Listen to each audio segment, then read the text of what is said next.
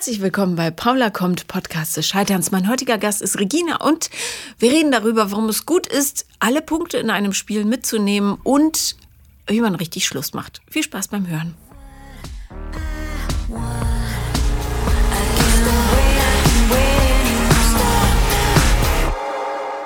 Herzlich willkommen, liebe Regina. Hallo. Hallo. Ich freue mich sehr, dass du da bist. Ich freue mich auch hier zu sein. Ähm, worüber werden wir sprechen? Ähm, ja, ich habe dir ja geschrieben, ähm, da war gerade mit meinem Freund Schluss. Mhm. Ähm, ist dazwischen jetzt auch natürlich ganz schön viel passiert. Wobei das ja gar nicht so lange her ist, oder? Das Äh, Mai war das, genau. Ende Mai war das. Mhm. Sind die Wunden schon verheilt so ein bisschen? Tatsächlich sind sie viel schneller verheilt, als, als ich äh, erwartet habe. Und das macht mir ein bisschen Angst irgendwie. Kann auch nur heißen, dass es wirklich Zeit war, sich zu trennen oder diese Wahrscheinlich. Geschichte zu beenden. wahrscheinlich, wahrscheinlich. Ja. Okay, erzähl mal. Ja, also ähm, kennengelernt haben wir uns äh, auf Mallorca. Ich habe ähm, nach meinem Bachelorstudiengang bin ich mal ganz schnell ab nach Mallorca. Ähm, habe dort als Reiseleiterin gearbeitet. Ähm, und es war nur sehr anstrengend, weil ich halt aus ähm, anderthalb Monate Arbeitslosigkeit dann plötzlich in sechs Tage die Woche arbeiten reingekommen bin und da und da und so viel Informationen, ein komplett anderer Bereich für mich natürlich. Also ähm, ich studiere Architektur, ähm, deswegen war Reiseleitung wirklich was ganz anderes. Ja, wie kamst du denn darauf, Reiseleitung zu machen? Ähm, ich war, wie gesagt, erstmal arbeitslos nach dem Bachelor und das habe ich mir auch irgendwo gegönnt, weil ich brauchte eine Pause nach so einem Studium. Ähm, und so nach einem Monat wurde mir irgendwie langweilig. Und dann hat eine Freundin gefragt, ähm, hast du nicht Lust, vielleicht äh, mal ins Ausland zu gehen? Du wirst auch bezahlt werden, du kriegst eine Krankenversicherung und alles, also für dich wird gesorgt. Äh, müsstest allerdings in zehn Tagen los. Und dann habe ich kurz überlegt und ähm, Zwei Tage später war der Vertrag unterschrieben. Dann habe ich meine, mein WG-Zimmer gekündigt, habe eine Nachmieterin gefunden, meinen Job gekündigt, Sachen Und gepackt. los. Super, manchmal muss das so sein. Manchmal muss das so sein. Okay, Genau. also, und dann warst du da. Mhm. Es war stressig, nehme ich an, weil mit Touristen umzugehen ist ja nicht immer das Einfachste. Ja, am Anfang ging es noch, da waren noch nicht so viele Touristen. Ich war im April dort, Ende April.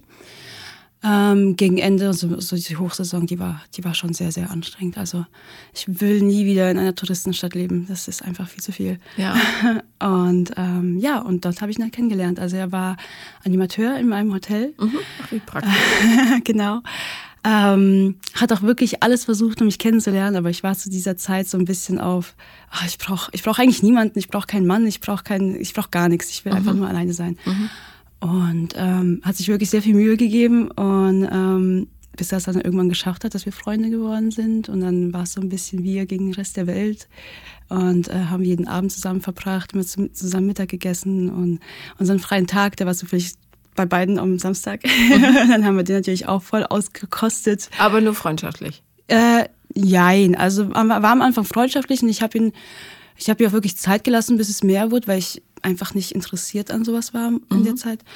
Ähm, und das wurde dann halt auch irgendwann mehr. Also war dann halt, ja, wir haben halt miteinander geschlafen und halt auch uns Dates gehabt und schön war's. Okay, aber trotzdem klingst du so semi-begeistert. ja, weil, ähm, ah, keine Ahnung, vielleicht erzähle ich das mal weiter, vielleicht kommt es ja raus, warum ich so Okay, begeistert okay, bin. ähm, genau, und ähm, irgendwann habe ich dann gekündigt, weil ich wollte dann weiter studieren. Ähm, habe dann halt gemerkt, ja, okay, Reiseleitung ist doch nicht meins, ich gehe wieder zurück zu dem Punkt, wo ich war. Ähm, und bin dann halt abgereist, ich glaube, das war Ende August Welches Jahr? äh, 2017.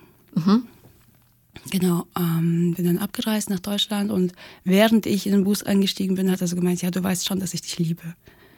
Ähm, so, Wie, ja, wie lange ging das dann mit ihm zu diesem Zeitpunkt? "Mm, drei, vier Monate. Okay, aber du liebtest ihn nicht? Doch, ich hatte schon Gefühle, aber sowas wie ich liebe dich konnte ich dann noch nicht sagen. Und dann ähm, haben wir halt ausgemacht, dass äh, er mich auf jeden Fall besuchen kommt in Deutschland. Er ist selbst äh, aus der Nähe von Madrid.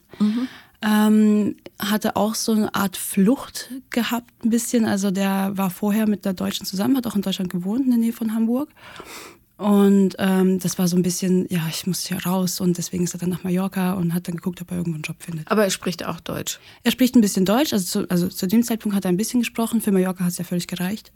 Ähm, und hat dann später mehr Deutsch gelernt. Okay.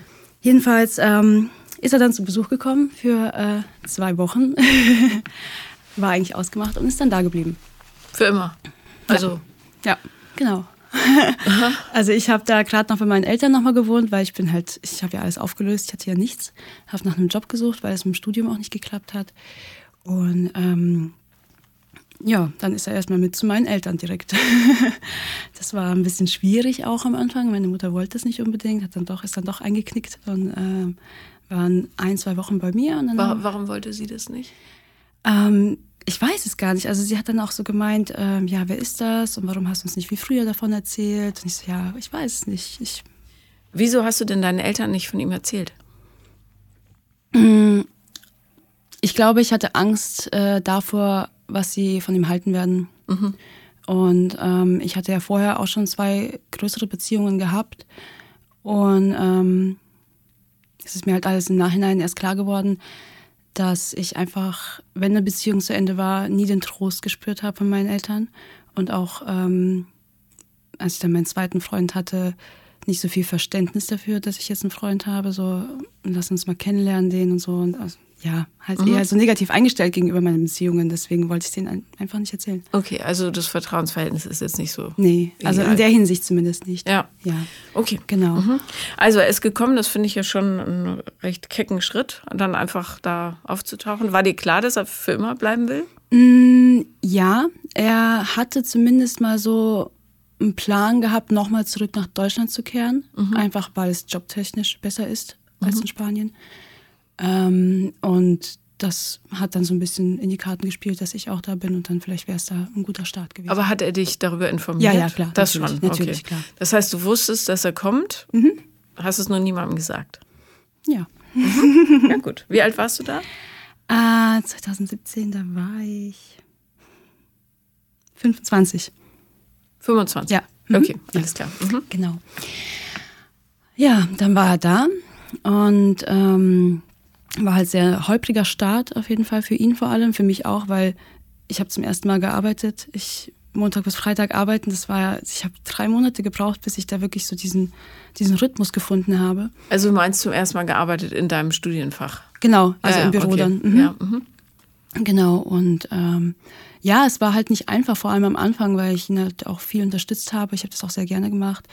Ähm, und habe aber damals schon so ein bisschen gespürt, dass da also ich hatte so ein bisschen die Befürchtung, dass diese Unterstützung niemals zurückkommen wird, wenn es dann bei mir soweit ist, wenn ich dann studieren gehe. Weil für mich war klar, ich gehe auf jeden Fall nochmal studieren. Mhm. Vielleicht nicht sofort, aber ich gehe auf jeden Fall nochmal studieren. Also dann den Master. Damit Und ich, äh, da rutscht man natürlich schnell aus der Mann-Frau-Ebene raus, mhm. ähm, weil es dann, ja, vor allem wenn der andere nicht in die Verantwortung geht. Und das hat ja gar nichts mit Geld zu tun, sondern nee. tatsächlich mit Erwachsenenverhalten einfach. Genau. Ja. Also ich, ich nehme ihm da aber auch nichts übel. Also, mhm. Nee, manche kriegen ähm, das nicht hin. Genau. Ähm, ja. Und dann äh, 2020, also letztes Jahr, war er mit seinem Studium fertig und dann ähm, ja, hieß es, wo, wohin gehen wir denn jetzt, was machen wir denn jetzt? Und ähm, ich wurde zu der Zeit gekündigt wegen Corona. Mhm. Also für uns war beides offen. So, okay, was machen wir jetzt? Das ist ein neuer Abschnitt. Wo können wir hingehen? Ähm, wo finde ich einen Studienplatz, wo find er, findet er einen Job. Ähm, und in all der Zeit hast du ihn unterstützt? Genau, also klar kam von ihm auch eine äh, emotionale Unterstützung. Er hat, also er hat mich, ich muss sagen, die Beziehung hat mich sehr viel stärker gemacht. Er hat mir, er hat immer gesagt, wir sind ein Team. Mhm. Und das hat sich auch schon so angefühlt, auf jeden Fall. Ähm, Aber er ist nicht jobben gegangen oder sowas? Äh, doch, nebenher schon am Anfang, aber dann, als es mit dem Studium so viel wurde, ähm, konnten seine Eltern aber uns unterstützen. Okay. Mhm. Ja. Ähm, wie hast du dich zu der Zeit gefühlt ihm gegenüber? Auf einer Mann-Frau-Ebene meine ich. Wie meinst du das? Fandest du ihn noch appetitlich? Ähm, hast du gern Zeit mit ihm verbracht oder warst du immer froh, wenn er nicht da war? Das ist eine interessante Frage. Naja, weil es wichtig ist. Ne? Ja, Manche quälen ja, sich ja dadurch Beziehungen, obwohl sie eigentlich immer jubeln, wenn der andere sagt, du, ich bin mal gerade, zieh mal um die Häuser für vier Tage. Ja, endlich. Äh, und das sagt ja schon was aus, ne, über den Zustand. Jetzt, wo du es sagst, ja. Also vorher habe ich mir jetzt tatsächlich noch nicht so Gedanken darüber gemacht, wie ich mich da gefühlt habe. Aber ja, also es war so ein bisschen, ich liebte ihn, mhm. wirklich. Mhm. Ähm, war auf jeden Fall meine große Liebe. Aber ähm, ich hatte das Gefühl, ich bin noch nicht so weit. Ich bin noch nicht so weit für die Beziehung, die jetzt wirklich in meinem Leben ist und wirklich länger bleibt. Ich meine, es waren trotzdem fast vier Jahre, aber ähm, ja, keine Ahnung. Auch als er, als er am Flughafen, als ich ihn abgeholt habe, hat so mein Bauchgefühl gesagt, du, du bist noch nicht so weit, du bist noch nicht so weit. Mhm. Und äh, ich hätte wahrscheinlich drauf hören sollen, aber ja. Vier Jahre später reicht auch. Ja. genau. Ähm, ja, und dann ähm, hat er einen super Job gefunden, äh, wo er auch wirklich glücklich ist, äh, aber in München. Mhm. Ähm, und ich habe natürlich nachgezogen, habe dann ähm, mich auch in München beworben für einen Studienplatz, aber halt auch in Stuttgart, dass es nicht so weit weg ist. Aber auch in Trier, in Wuppertal, also wirklich so komplett über ganz Deutschland einmal. Ähm, von München kamen nur Absagen, Stuttgart auch und äh, ja, Trier hat mich dann halt genommen und dann mhm. hieß es halt, ja, er München, ich Trier. Ist halt schon ein Stück. Ähm, und wir haben es versucht. Also irgendwie habe ich mich auch darauf gefreut, auf das Alleinsein. Mhm. Ähm, weil ich das Gefühl hatte, ich brauche das nochmal. Also ich hatte das Gefühl, ich, ich brauche diese Bestätigung, wenn ich jetzt wirklich auch glücklich alleine bin, dann wird diese Beziehung nochmal funktionieren, richtig glücklich. Mhm. Ähm, deswegen habe ich mich da ein bisschen drauf gefreut. Er ist halt einen Monat früher ausgezogen und ich dann, ähm, ich glaube, äh, Ende September letzten Jahres bin dann nach Trier, pünktlich äh, zum zweiten Lockdown natürlich. Mhm. bin dort angekommen, bin so froh, dass ich tolle Mitbewohner habe. Also sonst kannte ich einfach niemanden. Mhm. Ich naja, bin, und Trier ist jetzt auch nicht für sein äh, aktives Nachtleben bekannt. Nee, habe ich dann auch festgestellt. Ja, mhm. ja genau. Ähm, hatte wirklich Schwierigkeiten am Anfang Anschluss zu finden, vor allem weil alles online war und die ganzen Leute haben sich halt untereinander auch schon gekannt. Da äh, fiel es mir sehr schwer, Anschluss zu finden. Ähm, ja, dann äh, haben wir es eine Zeit lang versucht. Wir haben uns alle anderthalb bis zwei Monate gesehen und diese Zeiten, wo wir uns dann gesehen haben, waren auch wirklich richtig schön. Also ich habe das Gefühl, die Beziehung ist nochmal richtig aufgeblüht in mhm. dieser Zeit. Aber wenn wir uns dann nicht gesehen haben, ging der Akku halt ganz langsam leer. Mhm. Und ähm, für mich war es so, dass ich mich immer wieder auf das nächste Treffen gefreut habe. Und so hatte ich so ein, so ein Datum, okay, dann, dann sehe ich ihn wieder, dann, dann haben wir wieder gemeinsame Zeit. Und in der Zeit habe ich mein Ding gemacht. Mhm. So mein Studium. Was ja durchaus okay ist. Ja, total, genau. Für ihn war es allerdings so, ähm, die Zeiten, wo wir uns gesehen haben, ja, waren sehr schön. Da waren wir beide glücklich.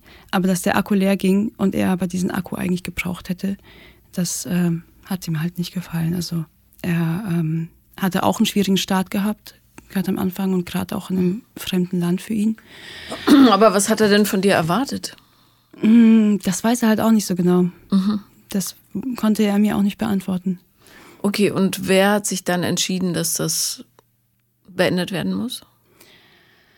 Im Endeffekt wir beide, wobei er sich etwas eher darauf vorbereitet hat, habe ich das Gefühl. Mhm. Also ähm, wir haben es halt versucht mit Online-Dating zu machen, also halt online mal ein Date zusammen zu machen über Videochat und so. Allerdings äh, habe ich mir das so vorgestellt, ich habe mir ein Glas Wein hingestellt und eine Kerze angemacht und bei ihm war es halt so, ich kotze mich mal über die ganze Woche jetzt aus. Mhm. Und ich habe es ihm dann beim nächsten Mal gesagt, dass ich das nicht so schön fand. Wir können gerne telefonieren, du kotzt dich aus, aber unser Date sollte ein Date bleiben. Ja. Ähm, ja, und das hat ihn dann zum Nachdenken gebracht. Mhm. Und einen Monat später mit dem Hin und Her und irgendwie online versucht, nochmal drüber zu sprechen, hat alles nicht geklappt, bin ich dann halt nach München zum Reden. Mhm. Ja, und dann haben wir geredet und wir haben gesucht und gesucht und wir haben keine Lösung gefunden. Ja, und dann haben wir uns dazu entschieden, er hat jetzt gesagt, eine Pause, aber für mich ist eine Pause nichts, weil entweder ist es Schluss und man findet sich nochmal irgendwann oder es ist nicht Schluss. Ja, Pause ist halt Quatsch. Es ist also, Quatsch, genau. Ja. Dann, dann, wartest du auf irgendwas, was vielleicht passieren könnte und vielleicht gar nicht mehr so geil sein wird wie, wie vorher. Na, vor allem kannst du dich überhaupt nicht auf dich konzentrieren, weil halt äh, jemand so einen Fuß in der Tür hat. Mhm. Und genau, genau. Ja. Das, das, das war halt für mich ausgeschlossen. Deswegen haben wir gesagt, okay, wir trennen uns. Mhm. Dann habe ich gesagt, okay. Ähm, haben uns darauf geeinigt, dass wir uns in vier Monaten vielleicht einfach mal schreiben, wie es uns geht, ob es uns besser geht und so. Ähm, was wir noch gemacht haben. Wie hast du dich äh, unmittelbar danach gefühlt, als die Trennung ausgesprochen war? Wir haben beide geweint. Und ich bin dann am nächsten Tag abgereist und habe noch im Zug dir geschrieben, mhm. ähm, weil ich einfach nicht wusste, wie ich mich fühlen soll. Also ich wusste, eigentlich müsste ich traurig sein. Ich habe auch geweint, also einfach im Zug geweint. Mhm. Aber andererseits hat sich das so richtig angefühlt. Also es war echt, das habe ich noch nie so, so gespürt. Mhm. Ähm, wir sind aber wirklich auch im Guten auseinander und er hat auch gesagt, wenn du irgendwas brauchst oder irgendwie Hilfe brauchst oder einfach mal reden willst, ich bin immer für dich da. Aber ja, ja, ja. Also und wirklich gar nichts dagegen, ähm, mit Ex-Partnern gut befreundet zu sein. Aber man muss sich da jetzt auch nicht in äh, so ein Korsett schnüren lassen, ja. wie es sein muss. Also man kann die Leute ja lieb haben und trotzdem die Zeit mit anderen Menschen verbringen und nicht immer, ja, dem, also Ex-Partner müssen nicht unbedingt in den Freundeskreis können genau. natürlich, aber genau. ich finde es ganz süß, wenn man sich das so immer verspricht und du und ich, wir sind immer Freunde, aber die Realität zeigt halt, ja, ja. Man, man hat sich ja auseinander bewegt, darum hat man sich getrennt. Also mhm. es ist schon okay. Ja, genau, mhm. genau. Ähm, und dann bin ich jedenfalls nach der Trennung erstmal zu Freunden gefahren. Ich wollte nicht nach Hause, ich wollte nicht alleine sein. Mhm. Ähm, war bei einigen Freunden auch in meiner alten Heimat habe viel geredet, jetzt nicht unbedingt über diese Sache, sondern allgemein sehr schöne Gespräche mit ganz vielen Freunden geführt, sehr ähm, intensive Gespräche. Ich liebe das immer, wenn es so wirklich ums, keine Ahnung, ich weiß gar nicht, wie ich das sagen soll, also ja, intensive Gespräche halt ja, einfach. Ne? Ist ja was genau. total, ähm, also es gibt einem so viel Kraft. Ja, ich, ja, definitiv. Ja. ja. Und dann ähm, habe ich äh, auch mit Freunden meditiert also mhm. ich meditiere nicht so lange, ich mache schon seit einem Jahr Yoga, aber Meditation ist immer ein bisschen noch so weit weg von mir für mich gewesen. Mhm. So eine geführte Meditation haben wir gemacht und ähm, ja, ich habe das Gefühl, ich, ich habe da irgendwas geknackt bei dieser Meditation. Also mhm. ich Beschreib das mal. Ich habe gespürt, ähm, dass mein Körper, also dass mein, meine Seele meinen Körper verlassen hat. Mhm. Ich war auf jeden Fall nicht, nicht anwesend. Ähm, und als ich zurückgekommen bin, hat sich das auch so angefühlt, als wäre ich in meinen Körper zurückgesprungen und nochmal so ein bisschen hin und her gewippt und, oh Gott, ich, ich bin wieder da. so hat sich das angefühlt. Es war echt unfassbar. Jedenfalls war es aber schon Sonntagabend und ich habe so gemerkt, wir haben eine Serie geguckt und meine Gedanken, die sind einfach überall gewesen, nur nicht, nur nicht da, wo ich jetzt bin. Mhm. Und ähm, irgendwas hat mir gesagt, dass, dass das etwas ganz Großes ist, über das ich mich jetzt, also mit, das, mit dem ich mich auseinandersetzen sollte jetzt. Mhm ich habe es ein bisschen verdrängt, weil ich dachte, oh, ich will schlafen, ich habe keine Lust auf so viele Gedankengänge, ich will jetzt einfach nur schlafen. Bin dann eingeschlafen und am nächsten Morgen, ich weiß gar nicht, wie ich das sagen soll, ich hatte so wie so eine Erleuchtung, so als hätte ich auf alles eine Antwort. Also wirklich auf alle Fragen, die ich bisher hatte, hatte ich eine Antwort. Auf die Beziehung, auf die Beziehungen davor, warum was schiefgelaufen ist, warum ich mir die nächste ausgesucht habe. Und das war unbeschreiblich wirklich, wirklich einfach schön. ähm, ja. Was, was war, was, also was war's? Hm. Du guckst auf deinen Notizzettel, ist ja. das deine Handschrift? Das kann man ja überhaupt das nicht lesen. Das kann man nicht mehr lesen, ja. Es war gestern das ist im ja Auto. Winzig. es war, ja, ich, ich bin gestern im Auto gefahren hierher und da dachte ich mir, ich schreibe da mal wenigstens ein paar Dinge auf, dass ich nichts vergesse. Aber ähm, ich bin so alle Beziehungen durchgegangen und mir ist aufgefallen, bei jeder Beziehung war es so, dass ich schon viel früher so weit war, Schluss zu machen. Mhm. Also bei der ersten ähm, habe ich gemerkt, dass ich betrogen wurde, habe die Beziehung aber weitergeführt irgendwie. Ähm, wahrscheinlich Angst, allein zu sein. Ganz einfach so. Und als die erste Beziehung zu Ende war, mh, mm, hatte ich da auch wirklich, ich habe einen Monat geweint und ich weiß, dass einfach meine Mutter irgendwann sauer wurde. Sauer, dass ich so lange geweint habe und sie wusste dann einfach nicht mehr, was sie machen soll. Aber sie hätte mich einfach nur in den Arm nehmen sollen. Mhm. Das hat sie nämlich auch nicht gemacht. Und ich schätze mal, daher rührt das Ganze, dass ich, was die Beziehungen angeht, einfach nichts meinen Eltern erzähle. Mhm. Deswegen habe ich denen wahrscheinlich auch nicht erzählt, dass er nach Deutschland kommt und dass er hier, hier ist. Und ja. Ganz schön traurig. Ja, ja, dachte ich auch zuerst, aber äh, man muss dazu sagen, meine Eltern waren sehr jung, als sie mich bekommen haben. Meine Mutter war 19 und ähm, sie war halt einfach selbst noch ein Kind irgendwo. Deswegen nehme ich ihr das nicht übel. Nö, trotzdem traurig. Traurig, genau. Aber ja. ich bin jetzt, nicht, also ich bin nicht mehr sauer. Ja, ja, nein, genau. aber schade, ne, dass man, mhm. dass du kein Verhältnis hast. Ich finde, das sollte ja so sein, ne, weil Familie nun mal äh, die Leute sind, die man dann am längsten kennt, ob genau. man will oder nicht. Genau. Also, aber ich habe gelernt, ähm, meine Freunde als Familie zu sehen. Mhm. Also ich kuschel auch gerne mal mit, mit den engsten Freunden und dann nehmen sie mal ja. gerne länger in den Arm und so und das, das tut gut. Mhm. Ja, genau. Du bist natürlich nicht alleine mit dem äh, Problem.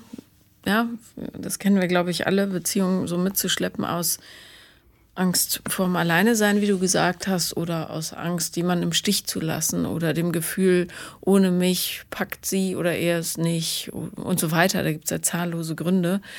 Ähm, dafür muss man sich nicht geißeln, aber natürlich macht es total Sinn zu überlegen, was bedeutet für mich Beziehung ähm, und was für Punkte müssen einfach gegeben sein, damit es für mich ja, ein fruchtbares Erlebnis ist und nicht so ein totes Pferd, was man hinter sich her schleppt, weil man dann wenigstens nicht ganz den Sattel alleine tragen muss. Ähm, aber ja, gut, das ist ja immer gut zum Lernen, ne? Definitiv, wenn man weiß, definitiv. das war nicht so wie wie es hätte sein sollen. Ja, ja ich glaube, du hast auch mal im Podcast gesagt, dass die erste Beziehung ist zum Lieben, die zweite zum Lernen und die dritte zum Verstehen. Mhm. Genau, so muss nicht grob. unbedingt die allererste genau. sein, aber es gibt ja diese monumentalen Gefühle, die man so als Teenie hat. Ich sterbe ja. ohne und genau, so weiter. Genau. Die hat man ja dann später nicht mehr, weil äh, ja, man weiß, dass man doch nicht stirbt, auch genau. wenn es sich so anfühlt. Ja. Ja, ja, Darüber ja. bin ich auch ganz froh. Gleichzeitig ist natürlich ähm, also dieses Unbedingte, was man so als Teenager hat, selbst wenn die Sachen nur eine Woche dauern, äh, das ist schon witzig, aber ist auch zu nervenaufreibend, glaube ich, für Erwachsene. Ja, ja, ja, ja klar, genau. Klar. Und ähm, wichtig ist, das habe ich ja auch schon mal gesagt, dass man wirklich aus jeder Begegnung, Erfahrung und so weiter, aus jedem, aus jeder Krise, die, wie man so neudeutsch sagt, Learnings mitnimmt und versteht, warum das gut war. Ja. Und dann kann man auch fast alles äh, von Übergriffen und so jetzt mal abgesehen, aber mit äh, friedlich betrachten. Genau, ja. und ähm, das kommt jetzt bei mir so. Mhm. Diese, diese Ansicht von diesen Dingen, also diese Sicht auf diese Dinge kommt jetzt, habe ich das Gefühl ich werde erwachsen sozusagen. Also es fühlt sich jetzt wirklich so an, als würde man endlich mal erwachsen werden. Ja, aber das ist gut, du bist mit 29 schon früh dabei. Ja? Bei oh, den cool. meisten passiert das erst so mit Mitte 30 oder Mitte 40, ja, manche. Ja, also, oder gar nicht. Oder gar nicht. Ja, das ist dann ganz besonders schade. Ja. Es gibt ja wirklich, ich kenne 55-jährige Männer, die äh, schleppen sich von Affäre zu Affäre, weil sie es nicht schaffen, sich erwachsen mit Beziehungen auseinanderzusetzen, mhm. auch zu sich selbst. Ne? Mhm. Ja, gut. Aber hat ja jeder in der Hand. Ja, genau. Habt ihr jetzt noch Kontakt? Äh, wieder. Mhm. Wieder, ähm, aber wirklich auch nur so viel, dass man vielleicht mal einmal im Monat schreibt, was es so Neues gibt, dass es uns gut geht. Mhm. Und das war es auch schon. Also war er auch erleichtert, dass das vorbei war? Ich glaube schon, ja. Also ähm, er hat jetzt auch eine neue Wohnung und ähm, und eine neue Freundin? Nee, glaube ich nicht. Also nicht, dass ich wüsste. Ähm, aber der Job läuft jetzt auch richtig und also der ist jetzt da, wo er gerne gewesen wäre von Anfang an. Gut, ja. gut für ihn. Ja, definitiv. Und wie sieht es bei dir aus? Ähm, ja, mir geht's. Ich habe das Gefühl von Tag zu Tag besser. Mhm. So, also ähm, ich habe auch vor zwei Monaten etwa eine Therapie angefangen. Und bei der letzten Sitzung hat meine Therapeutin gesagt, ja, ähm, wir haben noch fünf Stunden, such dir aus, was, über was du noch reden willst, wir sind eigentlich schon fertig. Also Super. richtig gut, ja. Ähm, genau. Und beim zweiten Freund habe ich das nämlich auch gemerkt danach, dass ich sehr lange mit ihm zusammen war und ich hätte viel früher Schluss machen müssen. Kannst du bei dem nachvollziehen, warum, also was für ein Gefühl war es, dass dich bei ihm gelassen hat.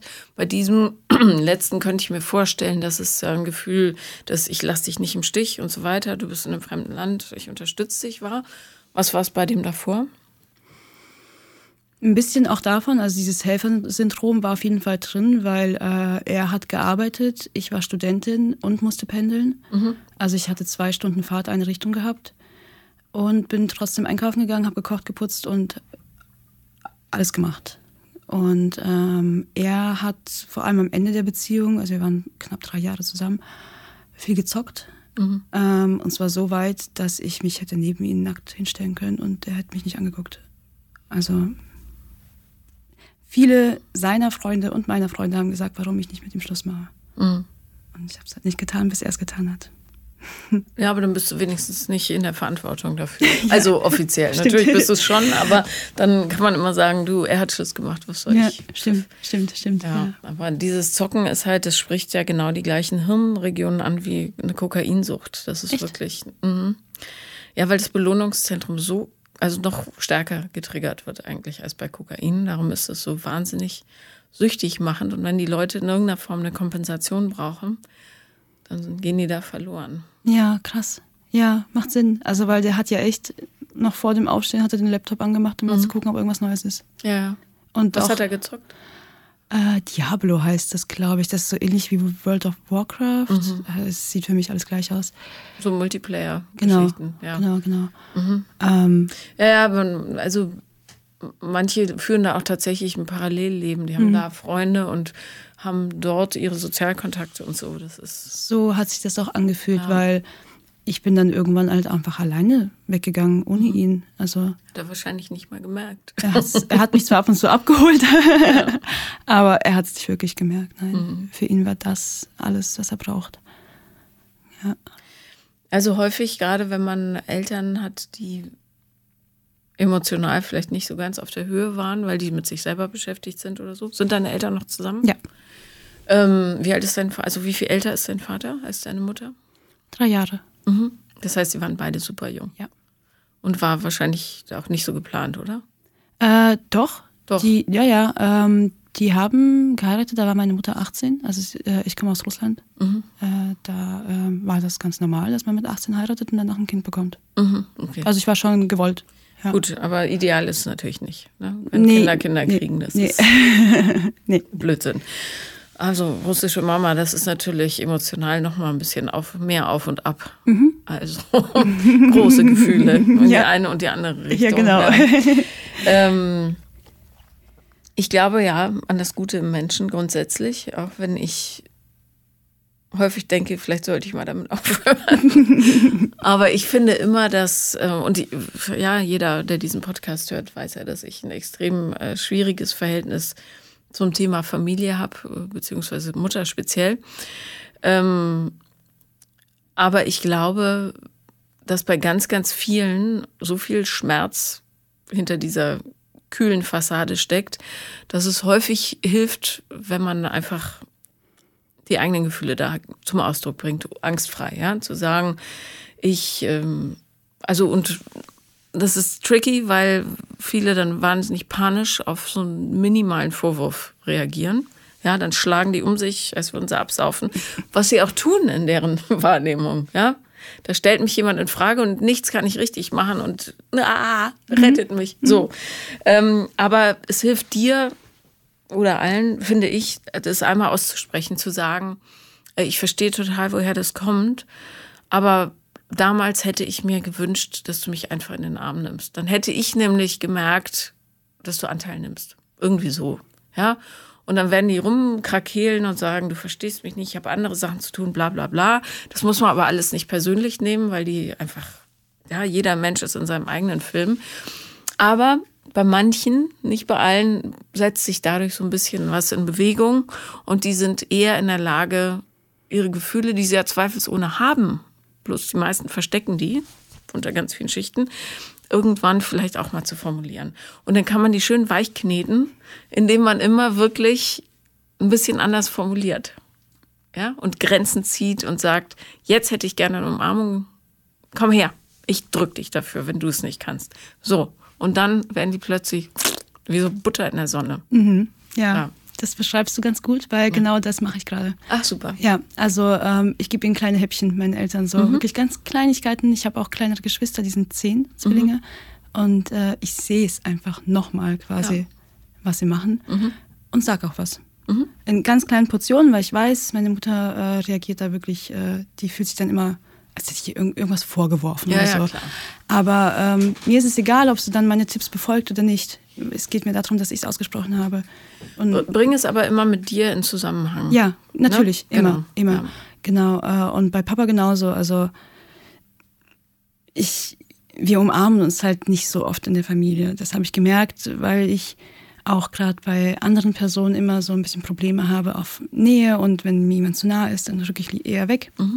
Was auch mittlerweile für mich auch voll okay ist, weil jeder hat seine eigene Individualdistanz und ja. Ähm, aber ich spüre langsam, woher es kommt. Und ähm, ich habe zum Beispiel Papa zu seinem 50. Geburtstag einfach mal 30 Sekunden lang umarmt. Und das, der hat sich so, Mhm. Ja, wollte weg. Aber ich so, nein. ich das will ist jetzt ganz schwer auszuhalten Genau, ja, ja. genau. Ähm, seitdem ist unser Verhältnis auch viel besser. Ja, klar. Aber weil den Leuten man manchmal wirklich äh, mangelt es an so simplen Sachen wie Körperberührung. Ja. Ja, wenn die untereinander sich nicht anfassen, sich nie an der Hand halten und so, das ist halt auch Austausch von Kommunikation. Und es brauchen die. Und darum hilft es ja bei kleinen Kindern so gut, wenn man die, wenn die total verzweifelt sind, einfach in den Arm nimmt, damit die sich sicher fühlen. Und die werden sicher aus einem Elternhaus kommen, das auch unterkühlt war. Entschuldigung, verschluckt. Ähm, und darum ist das super, wenn du das machst. Ohne jetzt ja darin aufzugehen, die retten zu wollen. Das Nee, wollen die nee, selber das- machen, aber das- für dich. Genau, genau. Ja. Also ich weiß ja auch gar nicht, was bei denen überhaupt alles war. Also d- darüber reden wir ja nicht. Das ist auch ein Ziel, das liegt noch ziemlich weit in der Ferne, weil ich das gern für mich wissen würde, dann würde ich bestimmt auch viel mehr verstehen. Ähm, aber Stück für Stück, so ganz langsam führe ich sie dahin. In meinem ähm, aktuellen Buch, hast du das gelesen? Ich habe es dabei sogar. Ja, ich bin okay. dabei. Gibt es auch dazu Tipps. Aber ähm, was, was hilft, ist, die Fragen so ein bisschen umzudrehen. Nicht, ich wüsste gerne, woher du diese miese Eigenschaft hast, bestimmt von deiner Oma, Mutter, was auch immer, sondern zu sagen, was ist die schönste Erinnerung, die du mit deiner Mutter hattest? Dann kommst du nämlich durch die Hintertür und die fangen an zu überlegen. Hm, hm, hm. Vielleicht fällt ihnen dann auf, Gott, es gab keine einzige schöne, aber die schönste war, als sie mir mal ein Eis gekauft hat oder was weiß ich. Ähm, und dann, wenn du die dazu bringst, in Erinnerungen zu schwelgen, hast du einen Fuß drinne. Ja. Ja, anstatt zu sagen, woher hast du diese Eigenschaft oder das oder deine Nase sieht aus wie, ne? Sagst du, was ist die schönste Erinnerung? Was hat dich damals richtig glücklich gemacht? Was hat dich traurig gemacht? Worüber hast du am meisten geweint? Irgendwie so. Dass man so ein bisschen über Bande spielt. Es fällt den Leuten dann leichter, ähm, ja, weil die sich mehr gesehen fühlen. Ja, ja. Ja, genau. Also wir haben auch echt dieses Jahr erst ein Gespräch drüber ge geführt, wie wir zum Beispiel überhaupt nach Deutschland gekommen sind, wie das früher war bei denen und so. Weil ich war ja sehr klein, ich war erst drei, als wir hergekommen sind. Und da habe ich gemerkt, war es schon schwierig, denen Informationen rauszulocken. Also war noch nicht mal auf emotionaler Ebene oder so, aber es war schon schwer, dass die überhaupt irgendwas davon erzählt haben. Deswegen mache ich das wirklich in kleinen Häppchen, so dass es für beide Seiten angenehmer bleibt. Langsam weichklopfen. Genau, ja. Ja. ja, ja, weil bei manchen funktioniert die Brechstange und bei anderen muss man das wirklich so. Ja, ich könnte es auch mit der. Brechstange machen, aber ich bin halt irgendwo finanziell auch noch ein bisschen angewiesen auf meine Eltern. Ich will jetzt keinen Streit auslösen. Nein, und ich glaube, ähm, also alle, gerade russische Mamas, die ich kenne, da hilft die Brechstange gar nichts, weil die knallhart sind. Darum ähm, ist es besser so, weißt du, ein bisschen Suppe in die Ritzen und dann fängt es an zu rosten. Und dann irgendwann bricht es auf. ja, das ist eine gute Metapher. Ja. Ja, aber das Wichtigste bist ja du und ähm, dass du halt mit wachem Auge mit dieser Familienhistorie, die du hast, ja, Verhaltensweisen und so weiter, zum Beispiel mangelndes Gefühl dafür, wie viel Körperkontakt der Mensch eigentlich braucht, nämlich wahnsinnig viel. Und wenn man sich so umguckt und merkt, wie wenig die Menschen berührt werden, und du siehst ja, was passiert, die waren bei, im Lockdown alle alleine und sind, denen geht's nicht gut. Und Ja. das liegt auch daran, dass sie keinen Körperkontakt hatten. Ja. Und darum, Leute, wenn ihr niemanden habt, mit dem ihr schmusen könnt, geht zur Massage, lasst euch mal richtig durchkneten oder so. Das hilft auch schon. Hauptsache jemand fasst euch an. Das ist wirklich nicht zu unterschätzen. Ich finde, man kann es halt auch ansprechen. Gerade bei wirklich engen Freunden, die werden immer Verständnis dafür haben und die nehmen dich dann auch in den Arm. Auch Ja. vielleicht auch, wenn es ihnen unangenehm ist, machen sie es Ja, trotzdem. ich muss mal kuscheln. Ja, genau. Ja. Darum sind diese äh, Kuschelpartys so ein wahnsinniger Erfolg, weil die Leute, kennst du nicht? Nein. Sie treffen sich ähm, und umarmen sich einfach, Wildfremde. Und dann fließen viele Tränen und so, weil die Leute erleichtert sind. Aber das ist ein Riesenerfolg, weil die Leute das brauchen. Mhm. Genau wie Grudelwesen das auch brauchen, ja. Ja, ja. Und sind wir ja nun mal. Ja, irgendwo schon. Ja. Stimmt. Darum, und ich finde, bei so Nicht-Umarmern, das ist ja immer zum Schreien äh, zu beobachten, wie die dann versuchen, die Hüfte, so das Becken möglichst weit wegzudrücken, damit man sich ja nicht berührt. Und dann so gerade an der Schulter gibt so ein bisschen Kontakt, die einfach feste zu umarmen, damit die auch lernen, sich mal fallen zu lassen. Das ist ja wirklich eine Katastrophe, wie die meisten Menschen inzwischen auf Körperberührung reagieren. Panisch fast. Ich frage mich, wie die dann Kinder zustande bringen, aber irgendwie klappt es ja dann doch. Ne? Ja, ich, ich bin auch so eine gewesen. und, äh, Na, woher sollst du es auch anders ja, können? klar, Ja. natürlich, ja. Und äh, ich habe tolle Freunde, die mir das dann gezeigt haben. Mhm. Und die Zwillinge haben ja wenigstens sich gegenseitig. Die haben sich gegenseitig und sie haben auch irgendwo mich, weil ähm, ich bin ja schon sehr viel älter. Also Mhm. ich war 19, als sie auf die Welt gekommen sind. Und ähm, ich habe sie, ich erziehe sie so ein bisschen mit, Mhm. so minimal. Sie wissen, sie können immer zu mir kommen. Ich habe die, ich habe die beiden jetzt auch mal aufgeklärt, weil zehn Jahre ist langsam Zeit. Du, Ja. Besser früh als spät. Ja, genau. Ähm, und habe denen auch gesagt, äh, ihr könnt mir, mich jederzeit anrufen. Die haben jetzt auch alle beide ein Handy, weil die jetzt äh, in die fünfte Klasse gehen und ähm, Mhm. schreiben mir auch ab und zu auf WhatsApp. Naja, und vor allem, wenn man Kindern beibringt, ihre, ihren eigenen Emotionen Ausdruck zu bringen und nicht zu sagen, das kann gar nicht wehtun oder jetzt heul nicht oder so, dann werden die auch glücklichere Erwachsene. Das ist relativ simpel. Ja, das ist sehr leicht eigentlich, genau. Und da muss man wirklich sich auch im Umgang mit Freunden übrigens immer zur, zur, zur Ordnung rufen, dass man darauf achtet, wie man etwas sagt. Mhm. Also der schlimmste Satz ist ja wirklich, äh, Jungs weinen nicht. Oder heul nicht wie ein Mädchen oder so. Mhm. Ätzend. Ich habe auch, ich habe auch lange gewartet, bis ich meinen Eltern von der Trennung von der letzten erzählt habe. Ähm, beziehungsweise ich wollte es denen gar nicht erzählen, bis sie mich selbst darauf ansprechen. Äh, Papa hat es dann am Telefon getan und äh, hat dann gemeint, ja, okay, und äh, geht's dir gut? Und ich so, ja, ja, mir geht's gut, alles gut. Soll ich dir Geld schicken? Und ich so, nee, alles gut. Ist Geld deren Sprache der Liebe. Anscheinend, ja. Ja. ja. Also jetzt nicht, dass sie es hätten, aber ähm, sie wissen halt einfach nicht, wie sie es sonst zeigen sollen manchmal. Ja. Aber ist ja gut, wenn man das weiß, weißt Ja. du? Dann kann man, weiß man immer dann, aha, jetzt versuchen sie Genau. Emotionen zu zeigen, aber Genau. haben nicht die Werkzeuge dafür. Ja, und ein paar Tage später habe ich mit Mama telefoniert und dann hat sie so gemeint, ja, Papa hat es mir erzählt und so, wie geht's dir? Und ich so, ja, also ich muss sagen, mir geht's echt ganz gut. Ich, ich weine zwar ab und zu mal, so ein paar Aussätze habe ich dann, aber ich denke mal, das ist normal. Und dann kam von meiner Mutter direkt, hör auf zu weinen. Und ich so, nein, Mama, ich weine, wenn ich weinen will. Fertig. Ja, gut. Ja, und dann konntest du halt auch nichts mehr sagen. Nee, aber dann mit sowas zieht man dann halt eine Genau. Grenze und sagt, du darfst mir nicht meine Ja. Art zu trauern nehmen oder meine Gefühle entwerten. Ne? Genau. Und das ist völlig okay. Ja, also ich habe mich auch richtig gut gefühlt danach. Ja, das, genau. war, das war gut. Weil so lernt man dann wirklich seinen, äh, ja, seinen, seinen Raum so zu wahren, anderen gegenüber. Weil Eltern können ja wahnsinnig invasiv sein. Und dann traut man sich irgendwann gar nicht mehr, irgendwas zu machen, zu fühlen. Super. Ja, ja, also ich, wie gesagt, ich war da wirklich noch vor der Therapie auf dem richtigen Weg, hatte ich das Gefühl. Und die Therapie war so ein kleiner Anschubser, dass es schneller geht. Ja. Ja. Ja. Und ähm, wie sieht es jetzt aus momentan? Inwiefern? Womit verbringst du so deine Zeit? Äh, mit Studium, meinem Hund, Freunden. Das war es eigentlich auch schon. Und ähm, ich äh, habe nicht jemanden kennengelernt, aber jemanden, den ich schon länger kenne, mit dem ähm, kuschel ich sehr viel. Und äh, wir haben auch eine sexuelle Basis aufgebaut, also mit sehr, sehr viel Kommunikation. Wirklich über jeden kleinst, jede, jede Kleinigkeit reden wir, bevor irgendjemand von uns in eine falsche Richtung denkt.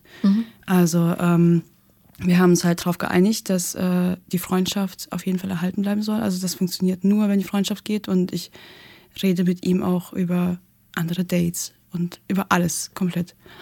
Und ähm, wir haben halt gesagt, solange das funktioniert, geht's gut. Aber Gefühle kannst du halt einfach nicht kontrollieren. Die, entweder kommen sie irgendwann oder halt nicht. Und äh, wir, wir müssen halt drüber sprechen, wenn es sich anbahnt. Wie lange läuft das schon? Ähm, das mit dem Kuscheln geht, glaube ich, schon ein bisschen länger, bestimmt zwei Monate. Und in sexueller Hinsicht war es jetzt ein Monat ungefähr. Puh. Ja, dachte ich mir auch. Dann, ähm, also äh, es gibt rare, rare Affären, wo das wirklich funktioniert. Meistens kommen einem die Hormone dazwischen und das hat gar nichts unbedingt mit dem zu tun, sondern es wird bei Frauen, und das ist echt ein mieser, mieser Trick der Natur, äh, wird äh, ein Bindungshormon ausgeschüttet, wenn man mehrfach mit demselben schläft. Mhm. Das heißt, irgendwann kriegt man dann plötzlich so ein Summen im Körper und denkt, oh Gott, jetzt bin ich doch verliebt. Ja, Wenn du Glück hast, passiert es nicht. ja Aber- genau. Also das habe ich aber auch so mit ihm kommuniziert, dass das passieren könnte. Dafür kann ich dann nichts, das ist dann so. Aber ähm, Ja. ich, ich sagte das dann schon rechtzeitig und dann können wir immer noch drüber sprechen, was dann jetzt als nächstes passiert. Ja, solange du im Kopf behältst, äh, oder soweit es dann halt noch geht, ja, weil Hormone sind ja eine schwierige Angelegenheit, ähm, dass es möglicherweise nur die Hormone sind und nicht Genau. direkt was mit Ja. ihm zu tun hat. Oder aber vielleicht denkst du natürlich auch, weil Freundschaft die Basis für eine Beziehung sein sollte. Ich könnte mir da doch mehr vorstellen, aber ja, solange ihr darüber redet, ist Genau. alles fein. Ja, also das ist echt, ähm, das ist auch mega wichtig, habe ich gemerkt. Naja, und vor allem ist es genau das, was deine Eltern nicht machen. Insofern ist es ein super Studium für dich noch. Ja, genau. Und äh, wäre diese Kommunikation nicht, könnte man sich ja auch gar nicht so fallen lassen, dass es auch wirklich sich lohnt, da in diese Richtung zu gehen. Ja. Ja. Wie alt ist der? Ich glaube 32. Und äh, hat er, studiert er noch? Äh, nee, er arbeitet schon. Ja. In deiner Fachrichtung? Mm, nicht ganz, nicht ganz. So, aber ungefähr in die Richtung. Okay. Also nichts mit Häusern zumindest. Na gut. Sag jetzt nicht, er ist Bauingenieur. Nein. Wobei neulich habe ich gesagt, dass Bauingenieure immer sehr technisch sind, kopflastig. Ich habe Ja. tierisch Ärger gekriegt von den Bauingenieurinnen vor allen Dingen. Das stimmt so nicht, aber äh, beweist mir das Gegenteil. Kopflastig ist er auf jeden Fall. aber das bin ich auch. Ja, Ja. das ist ja auch okay mit so technischen Berufen. Es ist, völlig. es ist sehr vorteilhaft, in diesen Berufen kopflastig zu sein. Äh, man muss es halt nur am Wochenende ausschalten. ja, und vor allem das andere auch mal zulassen. Genau. Also rundrum um die Geschichte kann man sagen, ähm, du hast alles richtig gemacht, würde ich jetzt mal so. Ja. Ja. Ja, das dachte ich mir dann auch. Und das wird mir jetzt halt alles so Stück für Stück bewusst. Wie gesagt, seit der Meditation hat sich da einfach irgend so ein Knoten gelöst. Und mir wird einfach, wie als wären das zwei Puzzleteile, die endlich in meinem Kopf zusammengefunden haben. Aber dann warst du ein reifes Früchtchen, wenn das so schnell ging. Ja, anscheinend. Weil ähm, viele müssen sich da mühsam ranpellen. Und dann war offenbar bei dir, warst du erntereif.